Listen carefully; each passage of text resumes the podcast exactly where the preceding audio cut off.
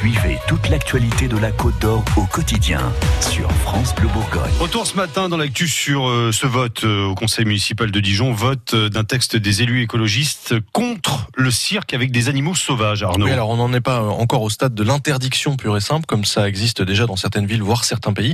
Mais le débat est ouvert et on va le poursuivre, ce débat, tout de suite avec un homme qui défend précisément ce cirque traditionnel avec les animaux. Bonjour Bénigne Teinturier. Bonjour monsieur. Vous êtes le responsable régional de l'association Le Conseil des sages du cirque classique français. Et vous, vous dites que le cirque avec animaux peut être éthique. Alors tout à fait. Alors euh, pour revenir sur notre association, c'est une association qui regroupe différents professionnels du cirque. Donc vous avez le conseil artistique de la princesse Stéphanie, euh, Florence Olivier Courtois qui est la vétérinaire euh, spécialiste au niveau européen des animaux exotiques. vous avez également d'autres corps de métier qui de près ou de loin s'intéressent à la cause animale. vous avez notamment le directeur des services nationaux de la police nationale, monsieur Giblin, le directeur du zoo d'Amnéville, moi-même qui représente au niveau régional cette association.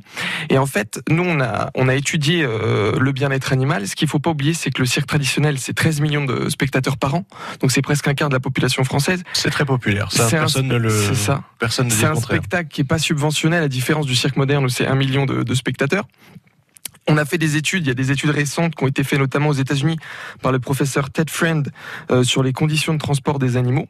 On s'est rendu compte que euh, en, testant le, en dosant le cortisol, qui est l'hormone du stress euh, chez les animaux, les animaux en captivité, quand ils sont bien traités, ce qui est le cas la plupart du temps, compte tenu des réglementations qui sont quand même abondantes et strictes, sont beaucoup moins angoissés qu'à l'état sauvage. C'est des animaux qui vivent plus longtemps, qui se reproduisent mieux qu'à l'état sauvage. Donc c'est bien la preuve que c'est des animaux qui sont pas malheureux.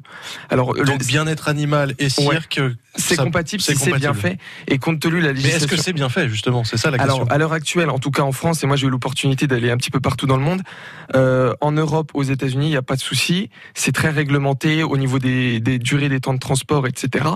Donc euh, il n'y a pas, il y a aucun souci par rapport à ça. Le cirque, il faut pas oublier que ça évolue, mais ça les médias n'en parlent pas forcément. On voit que le côté. Mais justement, ça évolue. C'est pas un peu démodé d'avoir des, je sais pas, des éléphants qui se dressent sur leurs deux, deux pattes arrière. C'est pas un peu démodé ça? Il y a une thèse de 2008 en fait qui a été faite par un vétérinaire qui explique en fait depuis de nombreuses décennies, c'est du dressage éthologique, c'est-à-dire c'est basé sur le comportement animal.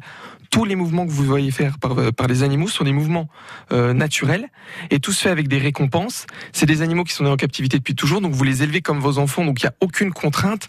Et euh, faut bien se dire que si vous rentrez cinq fois par jour, moi j'ai eu l'opportunité de travailler un petit peu avec des tigres blancs notamment, c'est impossible si vous les tapez, euh, ils vous tuent quoi. C'est quand même des prédateurs c'est des prédateurs, mais euh, qui, qui, sont qui sont en captivité et qui ne sont pas dans leur milieu euh, milieu sauvage.